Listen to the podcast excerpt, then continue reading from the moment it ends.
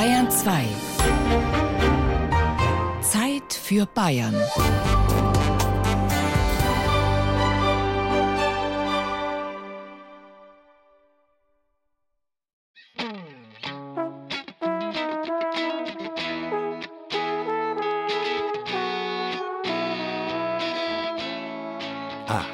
Es wäre sicher ein bisschen vermessen, wenn wir jetzt sagen, dass wir heute in alle Welt gehen und alle Völker lehren. Aber unser Feiertagsfeuilleton am Pfingstsonntag hier auf Bayern 2 ist trotzdem auf einer Mission. Um Gesandte geht es heute, um selbst auferlegte Aufgaben und um große und kleine Ziele im All und daheim. Mein Name ist Ivan Ahrens und ich begleite Sie auf dem heutigen Missionsweg.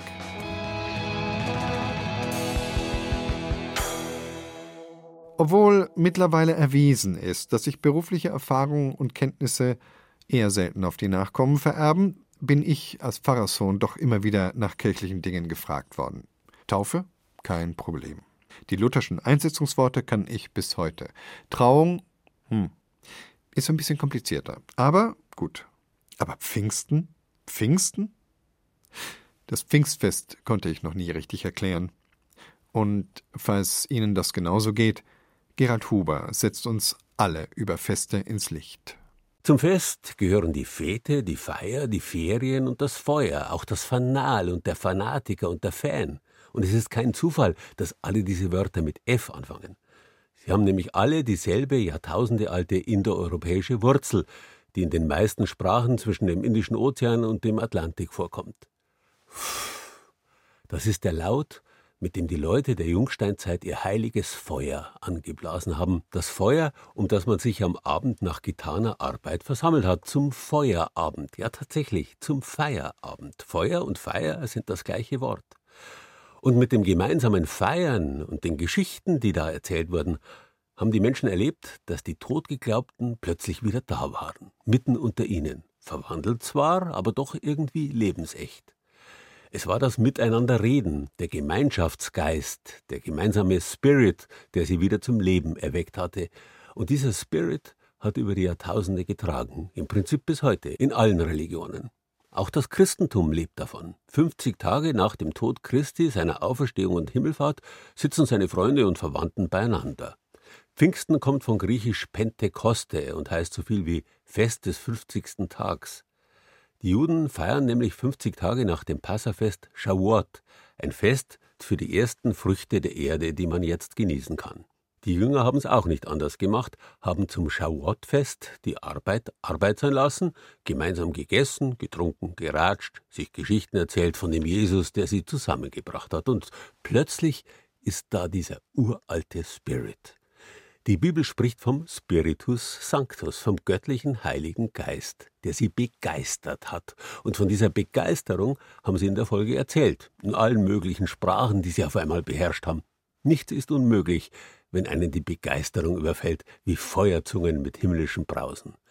Das Feiern und das Fest galten schon immer als das Ziel des Arbeitens und Lebens, als das Leben schlechthin.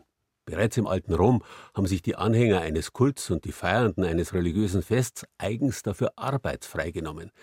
Das Wort Ferien bedeutet ursprünglich nichts anderes als religiöse Feiertage, wie es eigentlich überhaupt nur religiöses Feiern gibt. Das englische Holiday, heiliger Tag, deutet ja in die gleiche Richtung.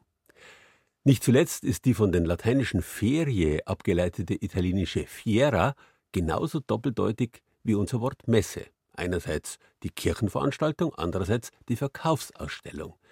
Gemeint ist das gemeinsame weltliche Feiern nach einer kirchlichen Feier. Nicht umsonst steckt in der Kirmess ebenfalls die Messe, die Missa drin.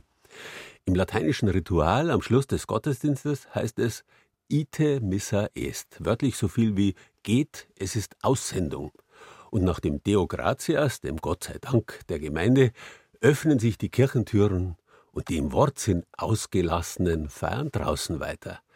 Die allermeisten großen Volksfeste sind ursprünglich solche Kirchmessen, Kirmes eben. What a mess! Mit Alltagsnormalität haben Feste und Feiern gar nichts zu tun.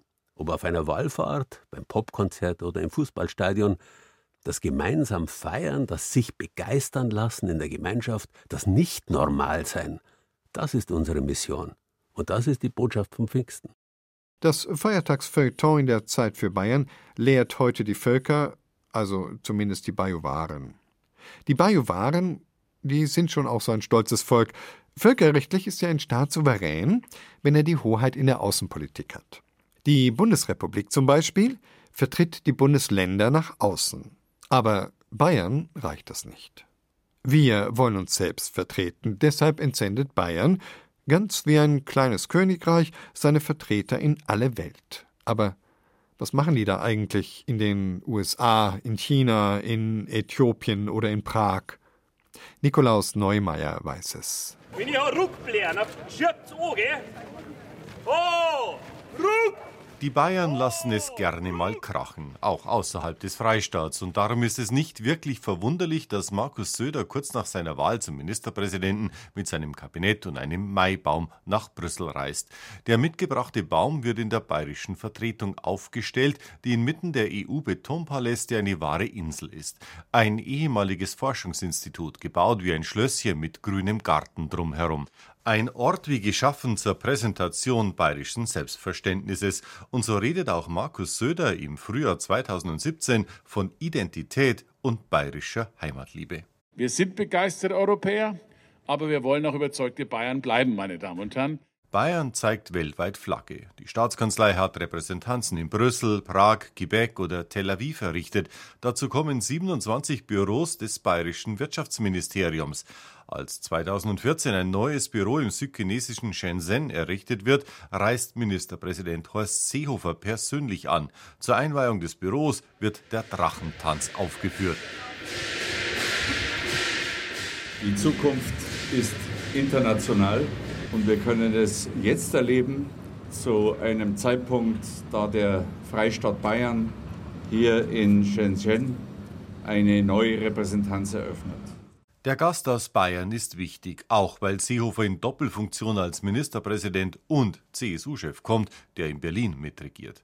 Außerdem ist für die kommunistische chinesische Regierung ein Parteichef per se bedeutend. So öffnen sich Türen, die für manch andere verschlossen sind. Beim letzten Besuch in China erhält Seehofer ein besonderes Willkommensgeschenk: Pferde aus der in China berühmten Keramikstadt Foshan. Wir wünschen Ihnen alles Gute auf Ihrer Reise in China, weil in China gibt es ein Sprichwort, welches besagt, wenn die Pferde kommen, dann wird alles gelingen. Ja. Danke. Gastgeschenke gibt es immer. In diesem Frühjahr, während der Reise von Ministerpräsident Markus Söder nach Äthiopien, ist es ein bayerischer Löwe. Den schenkt Söder der Staatspräsidentin und bringt ihn auch zur Eröffnung des ersten bayerischen Afrika-Büros in der Hauptstadt Addis Abeba mit. Ein Afrika-Büro macht Sinn, weil wir generell die Beziehungen zwischen Europa und Afrika verbessern müssen. Wir wollen den Chinesen nicht die Gesamtentwicklung überlassen, aber es ist auch für die Nachbarschaftspolitik, für Migration eine ganz entscheidende Rolle. Hier ist der Sitz der Organisation Afrikanische Einheit und es ist eine Riesenchance. Das Afrika-Büro wird künftig vom Wirtschaftsministerium betreut. Schließlich geht es im aufstrebenden Äthiopien um Wirtschaftskontakte. Das Büro soll bayerische Unternehmen unterstützen, wenn sie in Afrika Geschäfte machen wollen. Der politische Koordinator ist Wirtschaftsstaatssekretär Roland Weigert. Er ist auch bei der Eröffnung des Afrika-Büros dabei. Diese Vertretung hat das Gleiche zu leisten wie unsere 26 anderen Vertretungen Bayerns in 20 Ländern dieser Erde. Die sollen den Standort Bayern als Investitionsstandort bewerben. Ein politisches Signal soll eine neue Repräsentanz in London sein. Bayern will ein Zeichen setzen, dass Großbritannien und die dortigen bayerischen Unternehmen auch nach einem Brexit nicht abgeschnitten sind. Die Gründung der Vertretung kündigt Ministerpräsident Söder bei seiner Regierungserklärung zu Europa drei Tage vor der Europawahl an. Egal ob der Brexit kommt, die Menschen in Großbritannien bleiben ein wichtiger Partner für Bayern. Viele Briten leben bei uns. Es gibt einen starken Studentenaustausch, viele Städtepartnerschaften. Und natürlich, wirtschaftliche Beziehungen sind von existenzieller Bedeutung. Deswegen haben wir uns entschieden, eine bayerische Repräsentanz in London zu eröffnen. Wir wollen eine wichtige Brücke für die gemeinsame Zukunft setzen. Das Hauptkriterium für die Auswahl der Standorte ist, ob es sich lohnt zu investieren. Bei Äthiopien kann das noch etwas dauern, sicher aber gilt das für China. Dort gibt es inzwischen drei bayerische Büros. Weitere sind zum Beispiel in Japan, in Kanada, Mexiko, Russland oder Südafrika. Die Büros sollen Geschäftsbeziehungen im Interesse Bayerns auf den Weg bringen, sagt Wirtschaftsstaatssekretär Weigert. Ein Fall kann zum Beispiel sein, dass ein Unternehmer ein Engagement in irgendeinem Land dieser Welt vorhat. Nehmen wir zum Beispiel die Umwelttechnik und er will in Chile beispielsweise sich engagieren, dann wird er in der Regel auf das Wirtschaftsministerium zukommen. Im Wirtschaftsministerium haben wir eine Außenhandelsabteilung. In dieser Außenhandelsabteilung sind die Repräsentanzen angeschlossen und die stellen dann den Kontakt zu unserem Repräsentanten, in diesem Fall eine Frau, her, die Südamerika betreut. Und so sind die Auslandsrepräsentanzen in erster Linie Dienstleister. Es geht oft um praktische Fragen, weiß Markus Wittmann. Der Mann ist Beamter im Wirtschaftsministerium und war vor ein paar Jahren selbst Repräsentant in China und konnte beim Besuch Seehofers von seinen Erfahrungen berichten. Es geht schon los bei der Eröffnung eines Bankkontos. Wir haben vor kurzem hier für die Repräsentanz ein Bankkonto eröffnet. Das hat geschlagene acht Wochen gedauert. Wittmann weiß auch, dass es ratsam ist, die kulturellen Besonderheiten des Gastlandes zu beachten. So wurde das bayerische Büro in Shenzhen nach Feng Shui-Regeln gestaltet und deswegen tanzt zur Eröffnung auch der Drache. Wir haben natürlich nicht den besten Ausblick in dem ganzen Gebäude. Unser Büro ist vom ganzen Gebäude hier das billigste. Aber wir machen daraus das Beste, weil man sitzt ja mit dem Rücken oder mit Seite zum Berg, da stabilisiert. Der Drachen wird jetzt zum Leben erweckt und bringt Kraft und Vitalität für das neue Büro, bringt Glück für die Einrichtung, die hier damit eröffnet wird. Das ist Feng Shui, der chinesische Tradition, Jahrtausende alte Tradition in China. Manchmal dauert es sehr lange, bis eine bayerische Vertretung eröffnet werden kann, und manchmal sind es heikle Missionen. Dass es erst seit fünf Jahren eine Repräsentanz in Prag gibt, hat mit dem jahrelangen Streit um Sudetendeutsche und Vertreibung zu tun. Von der Eröffnung 2014 berichtet auch der Bayerische Rundfunk. Eine weiß-blaue Fahne weht im Wind. An der Hauswand das Schild Bayerische Repräsentanz. Und das mitten in Prag. Nicht immer freilich geht es so glatt ab. Der Besuch aus Seehofers in Moskau 2016 wird heftig kritisiert, weil Seehofer Wladimir Putin trifft, wird ihm vorgeworfen, er betreibe Nebenaußenpolitik gegen die Bundeskanzlerin. Die Fahrt seines Nachfolgers Söder nach Brüssel hinterlässt dagegen einen breiten positiven Eindruck. Vielleicht auch, weil es zum mitgebrachten Maibaum bayerisches Bier, Brezen und Händel gibt und weil Kommissionspräsident Jean-Claude Juncker die bayerische Maibaum-Mission in höchsten Tönen lobt. Die Bayern selbst sind weltoffene, den anderen zugewandte Menschen. Je mehr Bayern man trifft, umso besser geht es. Oh, Überzeugen Sie mich. Überzeugen Sie mich? Überzeugen ist gar nicht so einfach. Missionieren ist noch viel schwieriger. Man merkt das als Veganer spätestens dann, wenn man mit fleischessenden Freunden ins ayurvedische Restaurant gehen will. Und deshalb gibt es Leute, die sich das Überzeugen, ja sogar das Missionieren zum Beruf gemacht haben. Tilla Schnickmann hat zwei von ihnen getroffen und ein paar Menschen, die sich gar nicht so leicht überzeugen lassen. Vor zwei Tagen, da klingelt's, stehen die Zeugen für Jehovas für der Tür zu zweit und wollten mir dann auch einen Zettel geben. Den wollte ich eigentlich nicht haben, aber den nimmt man, wechselt ein paar Worte, man will nicht unhöflich sein, aber die überzeugen mich nicht. Also so Flyer oder so, die lese ich ja eigentlich nicht so oft. Aber neulich, da war jemand vom Bund Naturschutz und die hat mir das echt gut erklärt und eigentlich will ich ja auch was machen. Dann habe ich ihr was von meinem Taschengeld gegeben, aber ob ich mitwachen will, das weiß ich nicht. Also mich überzeugt eher, wenn jemand durch die Art und Weise, wie er die Dinge lebt, andere einlädt, seine Gedanken zu teilen. Und was mich weniger überzeugt, ist, wenn jemand versucht, mich zu belehren oder zu bekehren. Sie haben eine Meinung, Argumente und eine Mission. Überzeugen. Das ist ähnlich wie beim Arzt ich will für den Menschen da sein, ich will ihm helfen. Ganz ehrlich doch. Also es ist natürlich vorgelebt auch durch die Eltern, die waren auch schon immer ein wenig so aktiv. Das ist für mich so eine Lebensphilosophie und ich merke auch, es macht mir eben Spaß. Dieter Goldmann ist in Worzeldorf, einem Stadtteil im Süden Nürnbergs, eine feste Größe. Fast jeder kennt ihn. Auf Festen und Versammlungen ist er präsent, schreibt Berichte, kümmert sich um Anträge, sucht Problemlösungen. Goldmann ist Ortsvereinvorsitzender der SPD. Er tritt ehrenamtlich für seine Überzeugung ein, wie tausend andere Lokalpolitiker aller Parteien in Deutschland. Mit Engagement und ohne Bezahlung versucht er, seinen Vorort zu gestalten und andere dabei mitzunehmen. Ich glaube, man braucht eine Vision, das gehört mir dazu. Und deswegen ist es ähm, ganz, ganz wichtig, dass man Ziele hat, dass man Gefühle hat und dass man für die eintritt. Und dann klappt es eigentlich auch zu überzeugen. Darin ist Goldmann Fachmann, auch hauptberuflich. Er war Pressereferent, Redenschreiber und leitet heute die Abteilung interne Kommunikation eines Global Players. Er kennt die Methoden, hat einen professionellen Wissens- und Werkzeugkoffer für seine Überzeugungsarbeit bereit. Er weiß, dass ein Messer Werkzeug, aber auch Waffe sein kann, ganz wie man es verwendet. So ist es auch mit der Überzeugungskraft. In der Politik manchmal eine Gefahr. Ich habe mir auch schon ein bisschen da so Gedanken gemacht, auch in der Richtung, na, wo hört das Überzeugen auf und wo fängt Demagogie oder Manipulieren oder wie auch immer an. Ich würde so sagen, wenn ich selber nicht davon überzeugt bin und ich weiß eigentlich, ich könnte den anderen überzeugen, aber ich schade dem damit, körperlich, geistig oder wie auch immer, dann wäre es für mich nicht mehr eben überzeugen von einer Sache, sondern das wäre dann wirklich manipulieren selbst wenn man eine Begabung hat, andere Leute zu überzeugen, sollte man sich überlegen, für was man es einsetzt. Aber da kommt es auf die Werte drauf an, die man innerlich hat. Überzeugungsarbeit setzt auf Freiwilligkeit und benötigt ganz im aristotelischen Sinne Ethos, Logos und Pathos, also Glaubwürdigkeit, Fakten und Gefühl. In der Theorie. In der Praxis klappt es dann doch nicht immer. Na klar, also es kostet gehabt. Und es gibt auch Abende, da fährt man dann mit dem Fahrrad nach Hause von irgendeiner Bürgerversammlung, die man einberufen hat, äh, wo man denkt, das ist ein ganz wichtiges Thema, da kommen bestimmt ganz viele Leute. Und dann kommen vielleicht statt den 50, wo man gehofft hat, kommen dann vielleicht gerade mal 12 oder 13. Und da ist man dann schon enttäuscht. Durchhaltevermögen braucht Überzeugungsarbeit eben auch. Beharrlichkeit ist auch eine Stärke von Arthur König. Auch er ist ein Überzeugungstäter. Nicht politisch, aber ökologisch. Er kaufte konsequent Bioprodukte und versuchte Müll zu vermeiden. Doch dann reichte ihm das nicht aus. Er wollte andere Menschen überzeugen, es ihm gleich zu tun.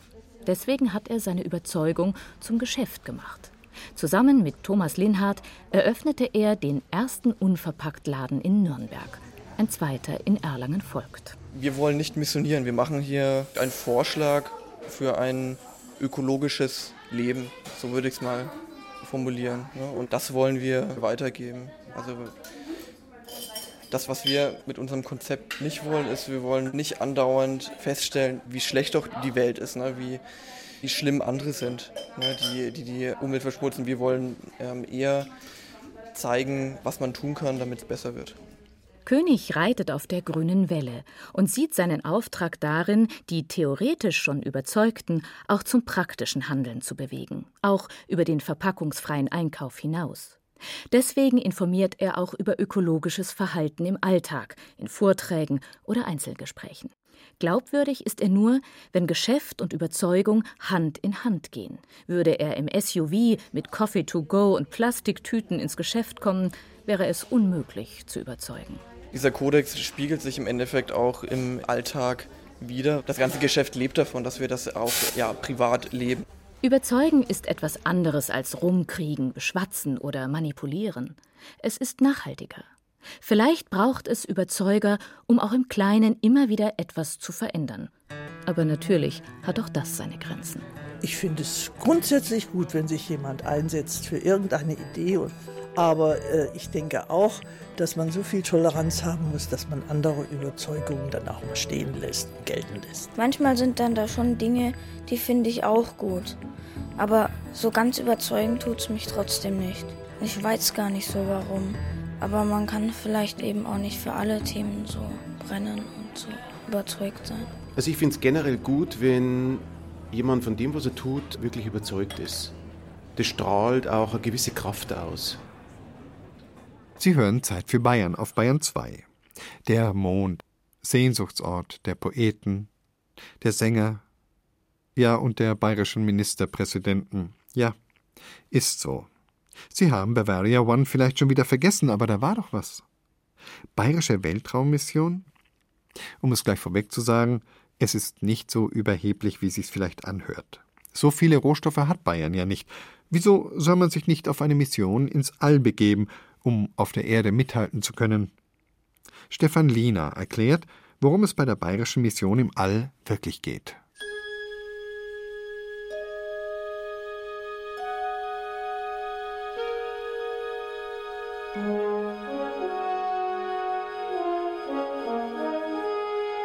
Kleiner Tipp, Herr Söder.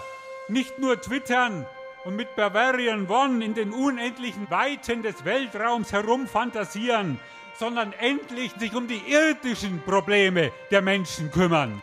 Da ist es wieder, das Gespenst Bavaria One. Diesmal im Munde geführt von Matthias Jena, dem Bayern-Chef des Gewerkschaftsverbandes DGB bei der diesjährigen Mai-Kundgebung in München.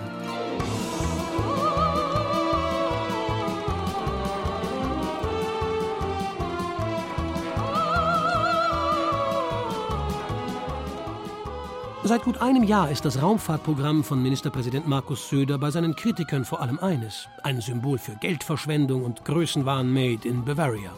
Im Wahlkampf 2018 wurde von der Opposition über die Vorstellung gespottet, der Freistaat wolle eigene Raketen ins All schicken. Und bis heute hält sich in der Öffentlichkeit die Vorstellung, Bayern wolle eine Art NASA aufbauen, womöglich mit einem eigenen Weltraumbahnhof la Cape Canaveral. Gewerkschafter oder Kabarettisten, die daraus launige Karlauer stricken, können sich sicher sein, einen billigen Schenkelklopfer zu landen. Das Problem, mit der Realität hat der Sport nichts zu tun. Das sagen zumindest Experten, die sich ernsthaft mit dem Thema beschäftigen. Andreas Hammer zum Beispiel. Er ist Deutschland-Koordinator für die Raumfahrtsparte von Airbus. Und er ärgert sich über den Spott, der vor allem eines zeige: Ignoranz. Denn Raumfahrt, das seien nicht nur spektakuläre Raketenstarts und abenteuerliche Reisen durch das All. Was die Bevölkerung nicht weiß, inwieweit die Raumfahrt am Ende ihr tägliches Leben schon beeinflusst. Ein Beispiel, Sie erinnern sich in unserem Alter, wir sind früher mit dem Auto gefahren und mussten in der Tat navigieren. Und wir hatten damals eine Fallkarte aufgespannt, am besten der Beifahrer. Am Ende konnte man nichts mehr sehen durch die Windschutzscheibe, weil diese Fallkarte so groß war, um zu wissen, wie kommt man überhaupt wohin. Heutzutage steigen Sie in ein Auto und Sie navigieren. Und das passiert alles über die Raumfahrt. Sie haben auch Live-Übertragungen, Europameisterschaft, Weltmeisterschaft, Formel-1-Rennen, was immer. Das funktioniert nur über die Raumfahrt. Wenn Sie heutzutage fliegen, haben Sie die Möglichkeit, im Flugzeug zu telefonieren, im Flugzeug zu surfen. Das kann nur über die Raumfahrt funktionieren.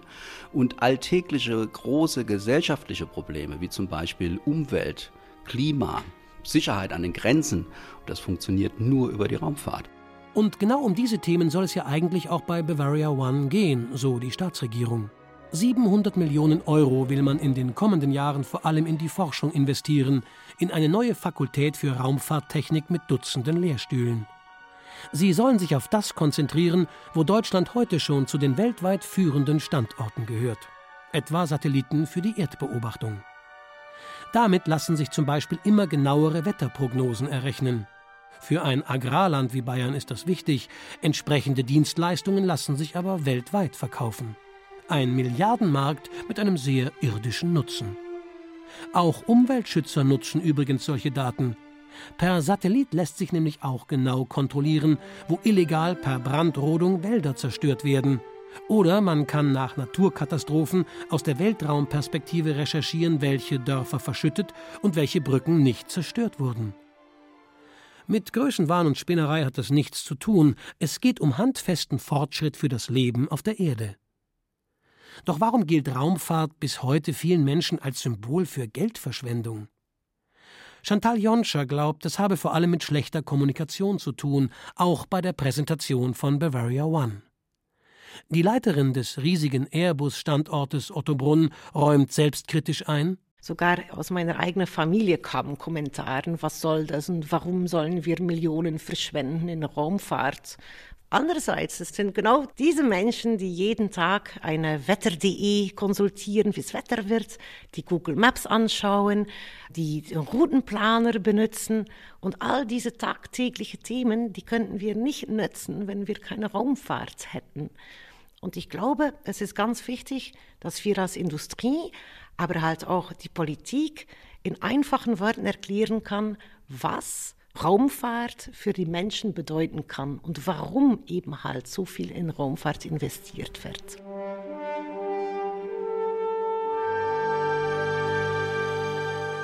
Neu ist das Thema Raumfahrt ja ohnehin nicht für Bayern. Schon seit Jahrzehnten wird hier geforscht, entwickelt und produziert. Und selbst die oft zitierten Raketen haben tatsächlich einen bayerischen Kern. Bei der Ariane 5 zum Beispiel stammt die Oberstufe, also der eigentliche Motor, aus dem Freistaat. Gebaut wird er im Osten Münchens bei der Ariane Group, einem deutsch-französischen Unternehmen. Auch das ist im Übrigen keine Idee von Markus Söder. Das Thema Raumfahrt gehört seit langem zur Staatsräson der Landesregierung. Spricht man mit bajuwarischen Weltraummanagern, dann darf deshalb nie, aber auch wirklich nie der Hinweis auf Franz Josef Strauß fehlen. Der frühere bayerische Ministerpräsident genießt in der Branche bis heute eine Art Heiligenstatus. Niemand sonst habe so viel für diese Hightech-Industrien im Freistaat getan, heißt es unisono. Flugzeuge und Raumfahrttechnologie waren ein Steckenpferd für den begeisterten Piloten Strauß. Selbst bei seiner letzten öffentlichen Rede 1988, kurz vor seinem Tod, waren sie zentrales Thema. Ganz besonders stolz bin ich darauf, und das möchte ich als bayerischer Regierungschef auch hier sagen dürfen, dass gerade das einstmals wirtschaftlich industriell rückständige Agrarland Bayern heute zum Zentrum der deutschen Luft- und Raumfahrtindustrie geworden ist. Man könnte also auch sagen, im Prinzip ist Bavaria One ein alter Hut, wenn auch ein sehr erfolgreicher. Stefan Liener über Bavaria One. Es gibt die ganz großen Missionen, die gemeinsamen Visionen, die womöglich die Menschheit insgesamt ein Staat, ein Volk, eine Kommune hat. Solche, die von ganz vielen Menschen auf Facebook geteilt und geliked werden. Und dann gibt es die privaten Ziele, denen ein Einzelner sein Leben widmet. Eine Mission, mag man sagen, die ein ganzes individuelles Leben beansprucht. Manchmal hängt das mit dem Beruf zusammen, der zur Berufung wird, wie bei Albert Schweitzer vielleicht. Aber manchmal ist es auch nur ein Hobby, dem sich jemand so ganz und gar hingibt. An Pfingsten, dem Fest der Aussendung des Heiligen Geists, mag es ja auch ganz passend sein, jemanden zu besuchen, dem Tauben alles sind. Schließlich ist die Taube das Symbol für den Heiligen Geist. Karl-Heinz Solfrank aus Nürnberg hat sich eine Mission Impossible vorgenommen, ein vollständiges Taubenmuseum aufzubauen. Tilla Schnickmann hat ihn besucht. Karl-Heinz Solfrank hat seit 50 Jahren eine Mission. Er sammelt alles über Tauben. Auch wenn es sich um ein Tier der Lüfte dreht, muss man bei Solfrank in den Keller steigen, um seine Schätze zu finden. Das ist der Vorraum zum Museum, ist eigentlich praktisch der Keller unter meinem Wohnzimmer. Im Untergrund. Ja, jetzt gehen wir mal ein Stückchen weiter, weil jetzt, bis jetzt sind wir ja erst einmal ganz am Anfang. Und wenn im Keller der unscheinbaren Doppelhaushälfte im Nürnberger Süden das Licht angeht, eröffnet sich eine ungeahnte Welt. Glasvitrinen voller Porzellantauben, Ölbilder mit Taubenschwärmen, Plakatwände und Schaukästen zeigen Briefmarken, Pins, historische Urkunden, Medaillen mit Tauben, Tauben, Tauben. An den Wänden ist kein Platz mehr frei. Kein Quadratmeter Raum ist verschenkt, doch alles ist geordnet. Solfrank führt durch diesen Taubenschlag und zeigt auch Kurioses und Besonderes. Hier Weinetiketten, Schnapsetiketten. Das Krawatten schmücken sich die Züchter mit. Da zum Beispiel sind alle Medikamente, die es auf dem Taubensektor gab. Wegen den Bildern da, ja, bin ich einmal nach Holland gefahren. Und das hier, das meist fotografiertste Objekt, ist diese Kamera. Er holt eine Spionagekamera im Miniaturformat, die eine Taube vor der Brust trug. Quasi eine historische Drohne. Es gibt sie nur zweimal auf der ganzen Welt, so soll Frank stolz. Rund 130.000 Exponate hat er hier unten zusammengetragen und akribisch archiviert. Im Alter von sechs Jahren kaufte sich Solfrank vom Taschengeld seine erste Taube und begann zu züchten. Das Sammeln kam erst später dazu. Fängt man an mit einem Buch, also kauft man hier ein schönes Bild und dann geht's los, so nach und nach. Ja. Als ehemaliger Leichtathletik-Leistungssportler besitzt er Durchhaltevermögen und Willensstärke. Als erfolgreicher Unternehmer verfügt er über das nötige Kleingeld, um ganz tief einzusteigen. War halt mein Hobby, habe nichts anderes gemacht, habe Tauben gezüchtet und in Taubenvereinen mich organisiert und ja, ich mache das jetzt seit über 50 Jahren. Bin auf der ganzen Welt schon rumgefahren, geflogen. Ob in Australien, Russland oder den USA, überall kennt Solfrank Taubenzüchter und Sammler und kauft ein. In einer Wohnung mitten in Manhattan stößt er 1989 auf ein Ölbild von Frank Cook. Rund 200 detailgetreu gemalte Tauben auf einer zwei auf vier Meter großen Leinwand. Ein Schmuckstück. Er möchte es haben. Nur, wie bringt man das Bild vom, ich glaube, 55. Stockwerk nach unten?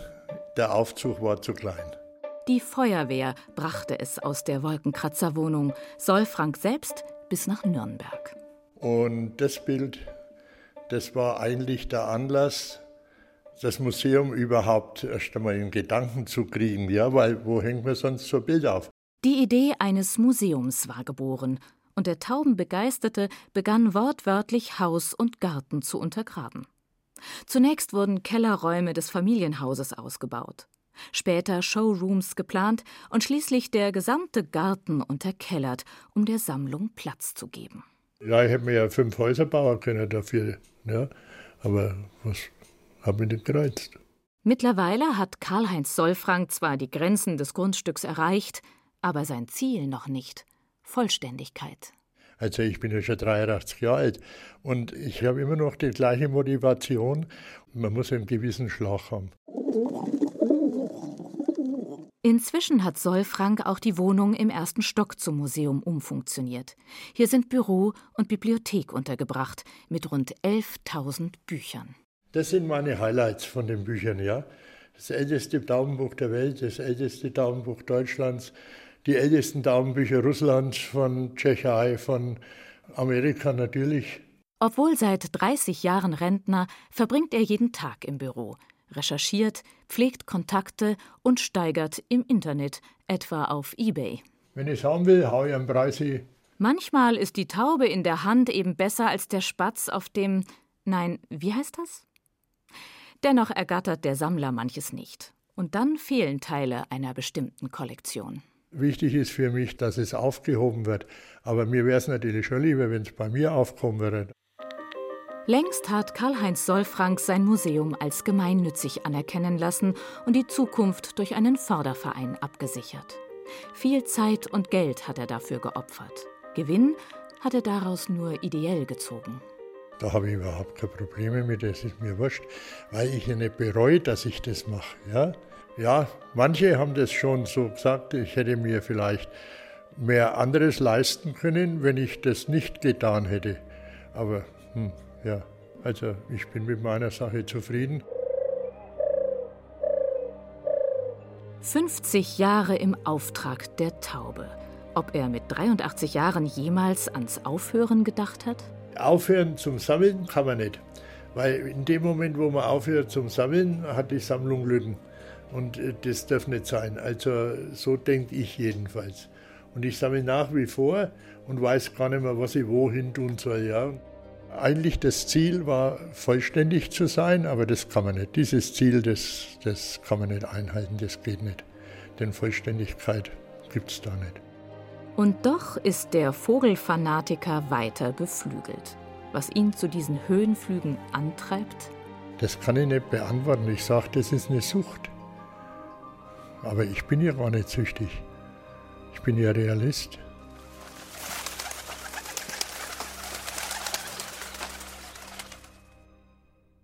Aus der Heimat geht es jetzt in die Fremde. Das Abitur ist gerade rum, da machen das ja viele junge Menschen, ein Jahr im Ausland, Work and Travel und so, aber mit einer echten Mission, als Missionarin zum Beispiel, geht man dann doch völlig anders fort. Ja, es gibt tatsächlich junge Menschen, die im 21. Jahrhundert noch missionieren. Tanja Palamkote hat eine davon getroffen. Ich kann mich an die ersten Eindrücke gar nicht mehr richtig erinnern. So, es war alles einfach ganz viel neu und ganz viel besonders. Und die Schwestern haben uns abends mitten in der Nacht vom Flughafen abgeholt mit dem Auto. Und ich hatte das Gefühl, ich bin in Europa. Ich hatte nicht das Gefühl, dass ich jetzt irgendwie in Afrika bin. Sabrina Windemuth ist 22 Jahre alt und studiert in Regensburg Energietechnik. Die gebürtige Münchnerin trägt ein knallblaues Kleid mit gelben, blumenartigen Verzierungen. Dazu eine passend blaue Strickjacke. Mit leuchtenden Augen erzählt die Studierende, wieso sie bei Missionarin auf Zeit, kurz MATZ, teilgenommen hat. Ich bin einfach darauf gestoßen. Es war ein bisschen der erste Anlaufpunkt. Und ich habe schon immer mich in der Kirche im Ehrenamt gearbeitet und bin in der Gemeinde eingebunden gewesen. Und da habe ich mir gedacht, das kannst du ja mal anschauen. Ich hatte mir auch weltliche Organisationen angeschaut, aber ich hatte einfach das Bauchgefühl, dass es so gut passen würde. Und ich bin im Nachhinein total froh darum. Also ich habe dort in einer Schwesterngemeinschaft gelebt, habe dazugehört, hatte eine Familie dort und hatte immer Bezugspersonen. Und ich hatte immer jemanden, wo ich geborgen war, wo ich hingehen konnte. Mission heißt aufhören, sich um sich selbst zu drehen, als wären wir alleine der Mittelpunkt der Welt und das Leben, heißt es in der Broschüre für den Freiwilligendienst der Palutinerinnen. Auch Sabrina ist auf einigen Bildern zu sehen. Der Missionarsaspekt ist einfach ein ganz schwieriges Thema, weil es so negativ behaftet ist von der Vergangenheit, weil da so viele Sachen passiert sind, die so schlecht waren. Ganz viele meiner Freunde haben auch gesagt, wow, wie kannst du nur mit der katholischen Kirche ins Ausland gehen? Was machst du eigentlich? Das ist die beste Zeit deines Lebens. Und ich habe es gar nicht so empfunden, dass ich das für die Kirche gemacht habe, sondern ich habe das für mich und für die Gemeinschaft gemacht. Matz ist ein Projekt, bei dem junge Menschen ins Ausland gehen und bei einer Ordensgemeinschaft und Gemeinde leben. Insgesamt 16 Orden werden auf der Webseite von Matz aufgelistet. Sabrina hat sich nach dem Abitur für das Matz-Programm der Palutinerinnen entschieden und ist 2014 nach Ruanda gereist. Sie war in einer Vor- und Grundschule, hat dort den Lehrern zugearbeitet, im Sekretariat ausgeholfen, Zeugnisse abgetippt, Schulfeste organisiert und in der Grundschule die Bücherei betreut. Es gab Bücher auf drei Sprachen, Bücher auf Französisch, Bücher auf Englisch und Bücher auf Kinyarwanda vor allem die Kinyarwanda-Bücher haben die Kinder natürlich total gerne gelesen, weil es ja ihre Muttersprache ist. Ein Teil ihres Herzens ist in Ruanda verwurzelt, sagt Sabrina. Sie strahlt und lacht, während sie weiter von ihrem Tagesablauf erzählt. Besonders ein Gottesdienst ist ihr in Erinnerung geblieben, da es an dem Tag so stürmisch war, dass es zu einem Stromausfall in der Kirche kam. Unterstützt wird das Projekt Missionarin auf Zeit von Missio, dem internationalen katholischen Missionswerk. Missio-Präsident Monsignore Wolfgang Huber beschreibt seine Auffassung des Begriffs Mission. Wie wir 1838 gegründet worden sind, da ging es wirklich auch darum, dass sich Menschen unter Einsatz ihres Lebens aufgemacht haben, um anderen Menschen in dieser Welt auf anderen Kontinenten eben Lebensqualität vor Ort zu bringen. Das ist der eigentliche ursprüngliche Missionsbegriff. Ich habe den Glauben empfangen, ich habe ihn als Schatz erlebt, ich teile ihn mit anderen und gestalte die Gesellschaft daraus. Und das ist eigentlich ja zunächst einmal nichts Negatives. Diese Lebensqualität sei wichtig, um die Menschen dort zu unterstützen dort wo es um Bildung geht oder wo Menschen benachteiligt sind aufgrund des Geschlechts oder der Glaubensrichtung. Monsignore Huber meint, dass es sich bei der Frage der Kolonialisierung oder Zwangsmission um eine Fehlform der Mission handle.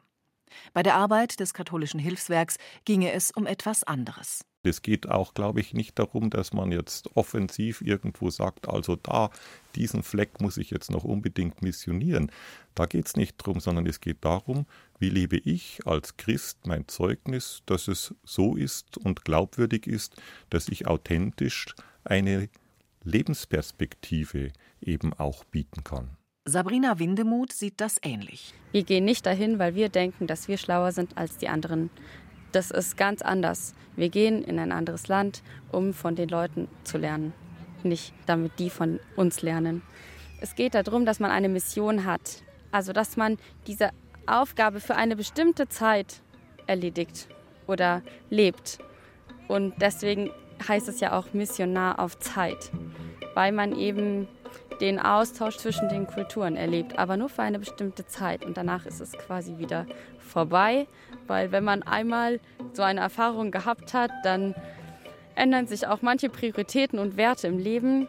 Und dann hat man nachher vielleicht eine andere Weltanschauung als vorher und setzt sich danach immer noch weiter für Projekte ein, die man davor vielleicht nicht so gesehen hätte. Ich bin schon dreimal auch in Burkina Faso gewesen. Ich habe dort erlebt, wie in kleinen Dörfern Muslime und Christen miteinander leben, wo es Familien gibt, wo der Vater Muslim ist, die Mutter Christin und Katholikin, wo sie aber sich nicht gegenseitig letztendlich eigentlich auch in Anführungszeichen missionieren wollten oder konvertieren wollten, sondern jeder miteinander den Glauben lebt und diesen friedlich lebt. Und da gibt es durchaus auch schöne Programme, wo man dann eben auch von Familie zu Familie eine muslimische Familie, die einmal eine christliche Familie an einem Wochenende einlädt und umgekehrt und wo dann eben auch immer wieder gegenseitig erklärt und besser verstanden wird, warum die das eine so oder so machen. Das war die Zeit für Bayern am Pfingstsonntag zum Thema Missionen. Ihre Mission wäre es jetzt, den Zeit für Bayern Podcast zu abonnieren, in dem all unsere Sendungen jederzeit verfügbar sind. Mein Name ist Ewald Ahrens. Schön, dass Sie dabei waren.